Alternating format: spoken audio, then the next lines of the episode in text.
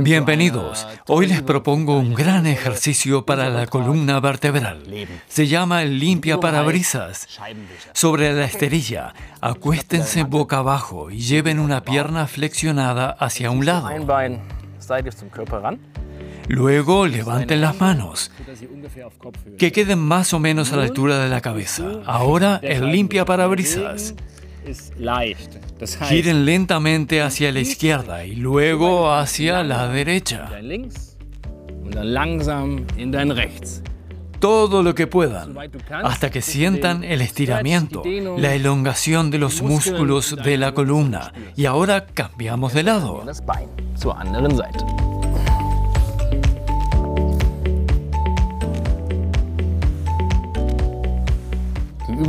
Este ejercicio mejora la movilidad, la columna vertebral y fortalece todos los músculos y ligamentos que la rodean. Para empezar, hagan entre 8 y 12 repeticiones por cada lado.